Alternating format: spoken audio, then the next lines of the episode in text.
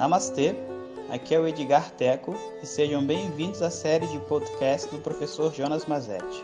O nosso tema atual é Uma Introdução ao Estudo Tradicional de Vedanta.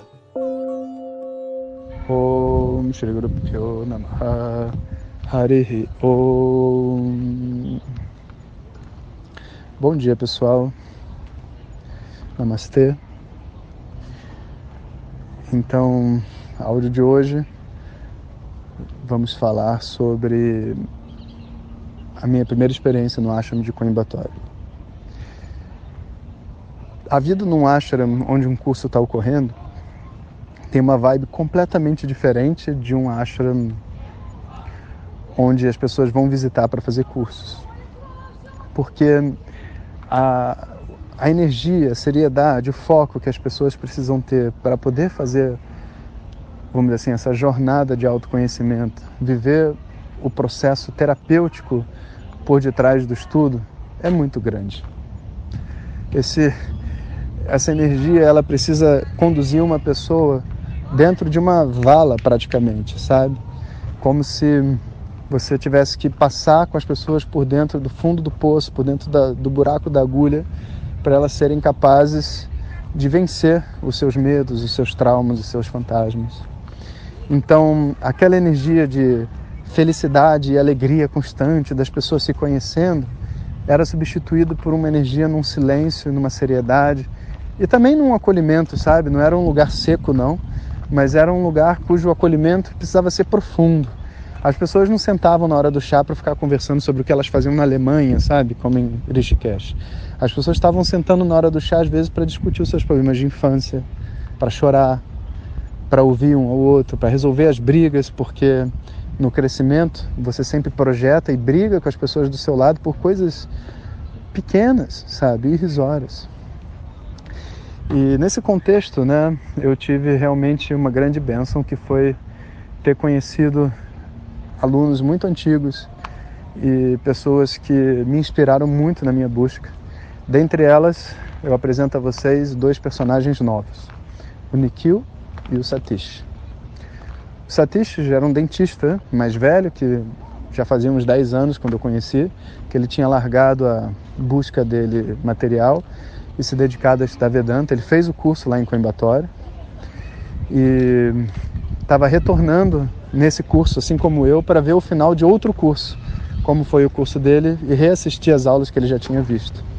Isso era muito bom porque era uma pessoa com muita experiência de vida, mais velha, que já tinha passado por aquilo que eu gostaria de passar e que agora tinha todo o tempo livre do mundo, então ele me deu muitas orientações e a primeira coisa que ele me falou foi uma das coisas mais valiosas, que foi assim: olha, assim que você chegar e você entrar em contato com esse grupo, o grupo ele precisa te aceitar. E para te aceitar eles vão, mesmo que inconscientemente, te testar, testar os seus limites, testar o seu ego, testar o seu nível de entrega, de respeito. Então, não reaja. As pessoas vão fazer tudo quanto é barbaridade, você seja como bambu. Vai flexível. Se o vento bater, oscila junto e depois você se reergue. Porque tudo aqui agora é para testar se você realmente merece estar aqui. Essa é a energia que a gente vive ao chegar num ashram, né? E eu ouvi com atenção porque eu entendi que vinha do coração também, sabe? Depois, durante o curso, o Satish, esses três meses, o Satish virou meu professor de mantras e ele era muito bom de mantras, assim como o Santosh. O Satish veio da mesma escola, que era o Ramakrishna, e ele tinha. Não, desculpa, não era Ramakrishna, é o Maya Mission. O Maya Mission, eles na Índia eram muito pacas, assim, muito precisos com canto, sabe? Muito mais que no Swami Dayananda. Então, diariamente eu fazia aula com ele e foi também o que fez valer a pena a minha estada, já que de Vedanta eu não podia aproveitar muito naquela época, mas é, eu, pude, eu pude aprender bastante de sânscrito e mantras. Né? Então era foco total para aprender a cantar os mantras apropriadamente, estudava o dia inteiro e quando eu não estava estudando mantras eu estava estudando Vedanta e quando eu não estava estudando Vedanta eu estava praticando yoga, eu estava no templo, eu estava comendo e assim os dias foram passando. Né? E interessante, né, que quando eu fui sentar na sala de aula, então, imediatamente me deram obviamente, uma cadeira lá atrás. Eram, todo mundo sentava no chão com a sua mesinha, né? Falava assim, essa aqui é a sua mesinha.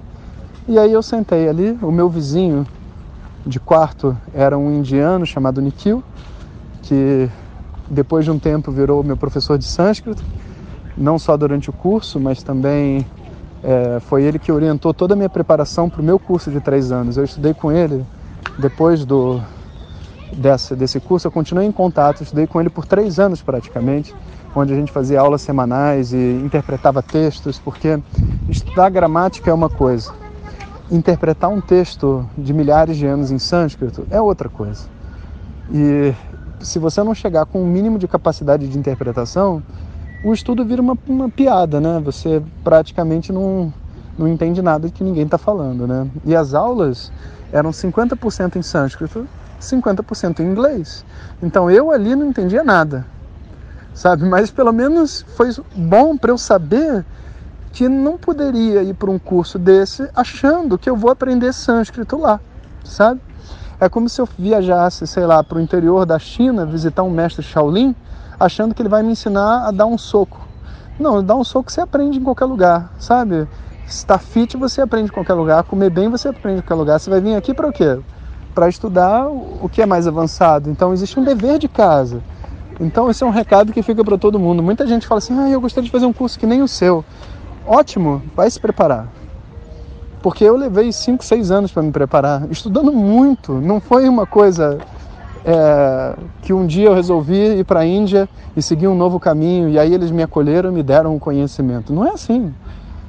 É, um dia você descobre que você precisa encontrar uma solução para a sua vida e você começa a se preparar e você vai buscando por resposta, você entra num processo terapêutico e você chora e você não sei onde, e você gasta horas, horas e horas estudando sânscrito, estudando mantra, estudando não sei o que, para poder ir lá e aí sim receber daqueles caras, né, o que eles têm para oferecer.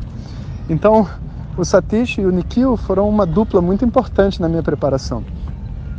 E eu sentava do lado do Nikhil na sala. E uma das primeiras coisas que aconteceu foi uma coisa muito bizarra mas graças a Deus eu passei nesse teste. Eu estou no meio da sala de aula e nisso, a quatro mesas de mim, duas indianas começam a brigar. A brigar que não tem mesa, que a mesa dela é da outra, essa mesa é minha, não, essa mesa é sua. E vê só, não é nada infantil, ah, que briga infantil. Não, não é. É uma coisa assim, até meio séria, porque quando você pega uma coisa que é de outra pessoa num ambiente desse, existe um, toda uma leitura a ser feita e até você dizer sim, não, é como se fosse uma constelação, né? Você está lidando com seus problemas fundamentais através de coisas simples. E aí as duas brigaram, brigaram, brigaram. Depois de um tempo, tipo a aula, isso no meio da aula, tipo assim, sabe? Ó, oh, você pegou minha mesa, me devolve, minha mesa, não sei o quê. Depois de um tempo, uma delas virou pro outro lado e viu, cara, quem é esse garoto que está aqui novo? E falou, no meio da aula, só me dando aula, ela falou, ei, é, me dá sua mesa, para mim, sabe?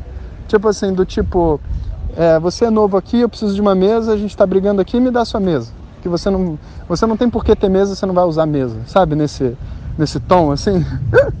e foi muito engraçado, porque, cara, eu tava, como diria o meu amigo Gus, né? Eu tava ali com, sabe, mordendo, sangue nos olhos, entende? Estudando Vedanta. Você acha que eu tava aí para a mesa, de quem era a mesa? Eu não preciso de mesa para ouvir. E para falar a verdade, que para segurar um livrinho eu vou botar uma mesa em cima para ficar bonitinho.